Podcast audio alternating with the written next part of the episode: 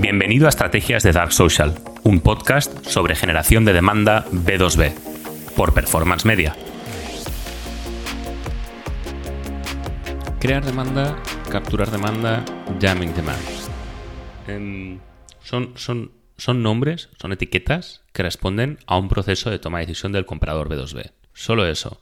Porque lo importante de generar demanda, en cualquier caso, como, como categoría, no es ponerle etiquetas a las cosas, es sencillamente entender cómo toma decisiones el comprador. Y esa es la gran diferencia que tiene con lead generation.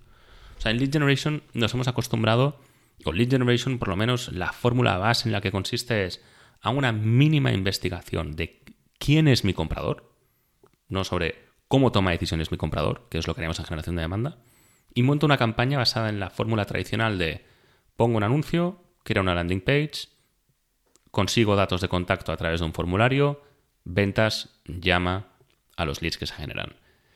Em, ya está, esa es la fórmula tradicional de lead generation. En, generación de demanda, como categoría y como sustituto al lead generation, no sustituto, sino como la nueva forma de hacer marketing B2B, buscamos realizar algo totalmente distinto y mucho más natural, que es, en vez de imponer un embudo a mi audiencia, voy a hacer una investigación de cómo mi comprador toma decisiones. No de quién es mi comprador, sino cómo toma decisiones.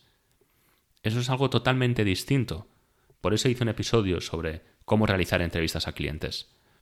75 preguntas hacemos, porque lo que nos interesa es entender cómo toma decisiones. Y eso es generación de demanda. Generación de demanda consiste en adaptarse a cómo tu comprador toma decisiones y no en imponerle un embudo.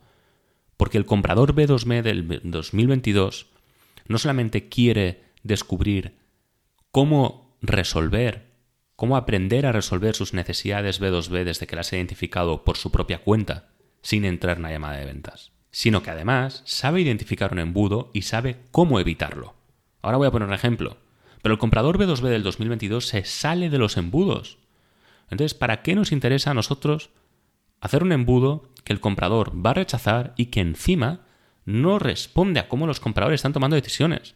Por eso los CEOs de las empresas B2B cada día confían menos en marketing, porque marketing cada día menos es capaz de generar oportunidades para ventas. Y ventas cada día se tiene que buscar más la vida porque con los leads que le pasa a marketing o no tiene suficiente volumen o no tiene suficiente calidad y en la mayoría de los casos no tiene ninguna de las dos. Entonces es momento de hacer marketing B2B de verdad. Es momento de hacer una reflexión muy sencilla, que es intentar entender cómo el comprador toma decisiones. Pongamos un ejemplo. Tenemos un comprador B2B de un software de contabilidad. Ve una anuncio en Google, en LinkedIn, da igual, hace clic y cae en una web. Ahí le piden los datos de contacto. Si quiere saber más, como los precios, por ejemplo, tiene que pedir información. ¿Qué es lo que va a hacer el comprador en ese momento? ¿Vale? ¿De acuerdo? Tiene identificada la necesidad, ve que se puede solucionar, que al menos existe una venta en el mercado, ¿qué es lo primero que puede hacer? Caso real. Acude a un Slack abierto donde con otros responsables financieros, con otros colegas de profesión, de profesión comparten dudas, comparten experiencias, hablan sobre su trabajo. Y ahí pregunta al respecto. Oye, ¿alguien ha oído hablar sobre este software de contabilidad? Y le dicen, pues mira, hay una persona en LinkedIn que precisamente habla sobre esta necesidad, que puede ser softwares de contabilidad, ¿no? Em, y la verdad es que sabe mucho. Claro, lógicamente esta persona está vendiendo un software de contabilidad, pero en vez de hablar en su perfil de LinkedIn sobre un software de contabilidad, habla sobre el problema, habla sobre las soluciones, porque tiene una estrategia de contenidos que ha encontrado un equilibrio perfecto entre aquello lo que la audiencia quiere escuchar y de lo que él quiere hablar. Así que nuestro comprador, nuestro responsable financiero va a LinkedIn y ve que efectivamente esa persona está especializada en la, necesidad y en la solución, empieza a, consumir sus contenidos a través de LinkedIn, nunca le pone un like, nunca le pone un comentario, pero no se pierde ni una sola de sus publicaciones. Y encima ve que esta persona tiene un podcast y que habla eh, sobre esta necesidad en el podcast, que esta persona que publica en LinkedIn además es un responsable financiero, que entiende muy bien su necesidad que cada vez que, publica un contenido, ostras, resuena mucho entre nuestro comprador B2B. Parece que, le esté hablando a él directamente. Lo que pasa es que esta persona en LinkedIn entiende muy bien a su comprador. Así que al ver que tiene un podcast, se va al podcast y con él aprende durante seis meses, porque escucha cada uno de los episodios que publica. O no, de vez en cuando escucha un episodio, pero durante seis meses está escuchando cada uno de los episodios que va publicando. Nuestro comprador se cambia de trabajo y ante el nuevo reto dice, ostras, em, mira, tenía esta necesidad que en la anterior empresa no conseguí resolver porque no había presupuesto, el CEO no estaba de acuerdo en que fuera una necesidad, o sencillamente la cultura de la empresa no lo permitía o no encontré el momento. Y ante el nuevo reto de trabajar en una empresa nueva, dice, mira, desde el primer día voy a intentar resolver esta necesidad, así que voy a hablar con el CEO y le voy a proponer contratar este software de contabilidad. Y el CEO le responde, ah, pues mira, había hablado sobre esta solución, perdón, había hablado, había oído hablar sobre esta solución en un evento. Así que sí, mm, parece interesante. Mm, inicia un proceso para contratarlo. Y entonces ahí se reúne con quien podría ser el comité de compra, les explica, unos lo conocen, otros no, etc. Entonces dice, bueno, parece que lo vamos a contratar. Aquí es donde empieza el dark funnel. Me voy antes de pedir información, porque entrar en una llamada de ventas es lo último que quiere nuestro comprador. Lo que dice es voy a intentar buscar en una página web de reseñas a ver qué opinan sobre este software de contabilidad. Y se va a Google y pone el nombre de la empresa más reseñas. Entonces ahí ya caen los tres anuncios de Google Ads donde ponen software de contabilidad, otras alternativas que hay en el mercado. Y oye, cliquea, ¿por qué no? E investiga.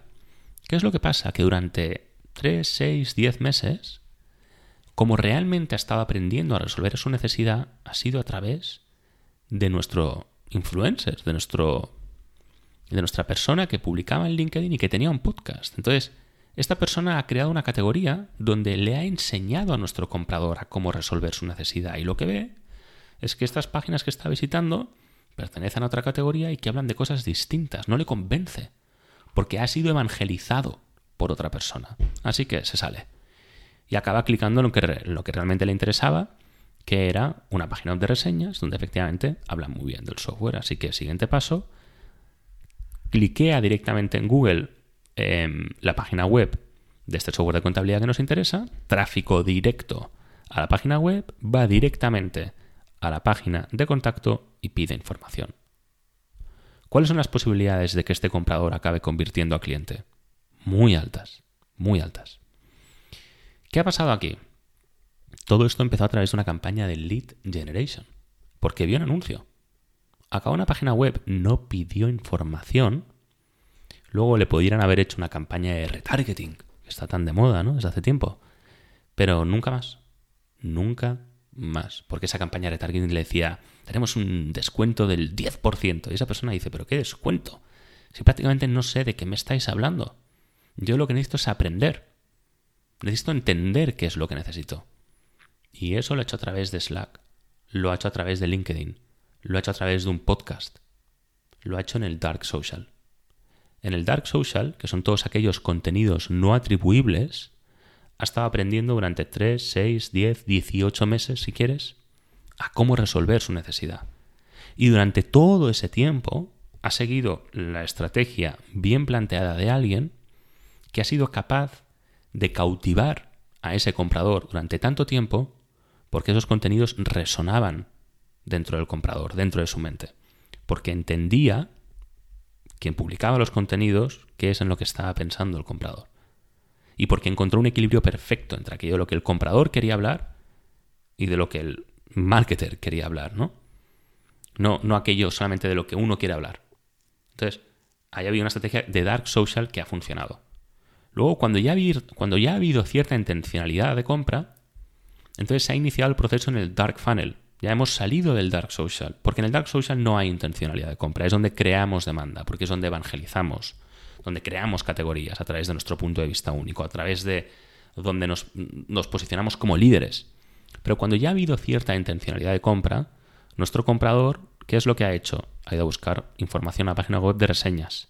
Se ha ido a visitar webs de la competencia algo que nosotros podríamos o no haber medido, pero que no respondía a un embudo. Ahí lo que nuestra competencia estaba intentando hacer era capturar demanda ¿Y por qué no les ha funcionado?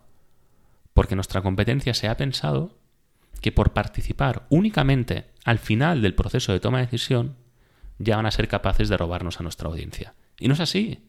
Porque nosotros hemos estado enseñando a nuestra audiencia durante muchísimo tiempo cómo solucionar su necesidad. Y les hemos enseñado a pensar y a tomar decisiones, hemos entendido cuáles son sus atributos de compra. Y hemos creado una Unique Selling Proposition en torno a eso, donde hemos creado una categoría aportando contenidos de valor a través de nuestro punto de vista único. Somos líderes de la categoría. Las posibilidades de que nos roben esa audiencia son muy bajas, pero muy bajas. Entonces, por todo lo que acabo de explicar. Entonces, claro, en el Dark Funnel capturamos demanda y es donde muchas empresas intentan también capturar demanda, pero fallan, porque no han participado en el Dark Social, no han participado en el proceso de toma de decisión. Cuando capturamos demanda, lo hacemos a través del Dark Funnel. Una página web de reseñas puede que no esté dentro de mi embudo y ni siquiera lo estoy atribuyendo, pero sin embargo pertenece a ese embudo, a ese, a ese lugar donde ya hay intencionalidad de compra, aunque no lo pueda atribuir. ¿Mm? Luego hay una categoría nueva, no lo voy a llamar categoría, lo voy a llamar estrategia nueva, que es Dumming Demand. Eh, es algo nuevo sobre lo que Chris Walker de Refine Labs está trabajando. Esto lo publicaremos, esta entrevista, de hecho, en la que hablo con Chris, se publica en el próximo episodio, donde lo que él explica es que se puede capturar demanda de la competencia. Porque cuando yo hablo de Dark Funnel, principalmente hablo de capturar nuestra propia audiencia, la cual hemos creado en el Dark Social. Pero Damning Demand corresponde a captura audiencia en mi competencia y me la llevo al principio del embudo. Normalmente cuando hablamos de campañas de, retargeting, de captura de demanda, estamos hablando de lo que explicaba al principio, que es, ah, me han puesto una campaña de retargeting donde me ofrecen contratar este servicio con un 10% de descuentos si contrato antes de 24 horas. A lo que la audiencia responde, no estoy preparada para comprar. Entonces, ¿qué es lo que hacemos nosotros? Nosotros lo que hacemos cuando eh, lo que hacemos es damning demand, nosotros esa audiencia la capturamos, pero no con campañas de conversión al lead, sino con campañas en las que buscamos meter a esas audiencias dentro del dark social, para que identifiquen nuestra categoría y aprendan a resolver su necesidad con nosotros. Porque así aumentamos las posibilidades de conversión de esas audiencias a cliente, porque las traemos a nuestra categoría. Es un concepto bastante interesante que tiene que, hablar, tiene que ver mucho con campañas de retargeting. Es una subcategoría de captura de demanda donde en realidad lo que queremos es reconducir esa audiencia de la captura a la creación de demanda. Queremos llevárnoslos del dark funnel al dark social para que vuelvan a iniciar todo ese proceso de nuevo y entiendan que iban por el camino equivocado. Em, es un concepto muy interesante sobre el que hablaremos más en el futuro. Al final, ¿qué es lo que acabamos de ver? Lo que acabamos de ver es que cuando hablamos de Dark Social, Dark Funnel, Dumbing Demand, parece que nos estemos inventando cosas y parece que hagamos ingeniería o que queramos mm, darle demasiadas vueltas a la tuerca, pero no. O sea, fijaros que el ejemplo que acabo de poner es un ejemplo muy básico sobre cómo tomamos decisiones. Y este proceso de descubrimiento se aceleró con la pandemia. Porque sí que es cierto que antes de la pandemia las campañas de lead generation más o menos funcionaban. Funcionaban porque, eh, bueno, eh, éramos más inmaduros dentro de Internet. Pero a través de la pandemia, sobre todo, como compradores, hemos madurado. Hemos madurado hasta el punto que tenemos esta encuesta de Garner que llevó a cabo con 250 ejecutivos, donde reconocían que el 79% de los miembros del comité de compra ha aumentado con respecto al año pasado que el 88% invierte más tiempo que el año pasado en investigar soluciones y el 31% lo hace en redes sociales. El 35% inicia el proceso de investigación a través de reseñas y recomendaciones. Y el 54% estaba de acuerdo en que poder acceder a contenidos de la empresa que iban a contratar fue un motivo de compra. Y el 49% dijo que meterse en una reunión con ventas fue el último paso del proceso de toma de decisión. O sea, el 88% invierte más tiempo que el año pasado en investigar soluciones y el 31% lo hace en redes sociales. Esto es una entrevista a 250 C-Levels en Estados Unidos. No cabe duda de que lo que los datos nos dicen, datos puramente cuantitativos, es que el comprador B2B está cambiando.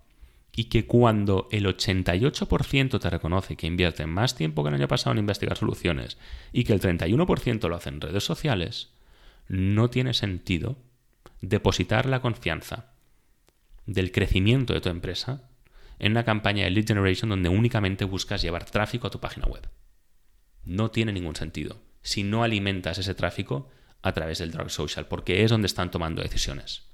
Y si te pierdes eso, te estás perdiendo donde tus compradores toman decisiones. Entonces, cuando hablamos de dark social, dark funnel, crear demanda, capturar demanda, no nos estamos inventando nada. Nos estamos únicamente adaptando a cómo el comprador toma decisiones en el 2022 y cómo las seguirá tomando en 2023. Y hay un proceso científico que se puede llevar a cabo para poder hacer esto.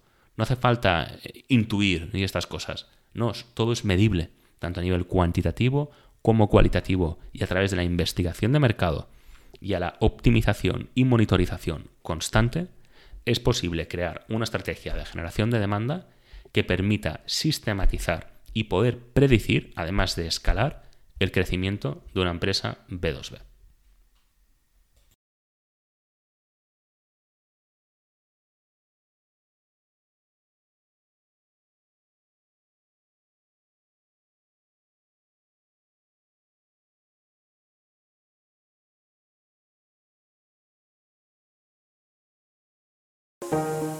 Gracias por haber estado conmigo un episodio más en Estrategias de Dark Social. Si quieres estar al día sobre lo último en estrategias de generación de demanda B2B para SaaS, por favor, dale al botón de suscribirse y así no te perderás ni un solo episodio nuevo. Muchísimas gracias.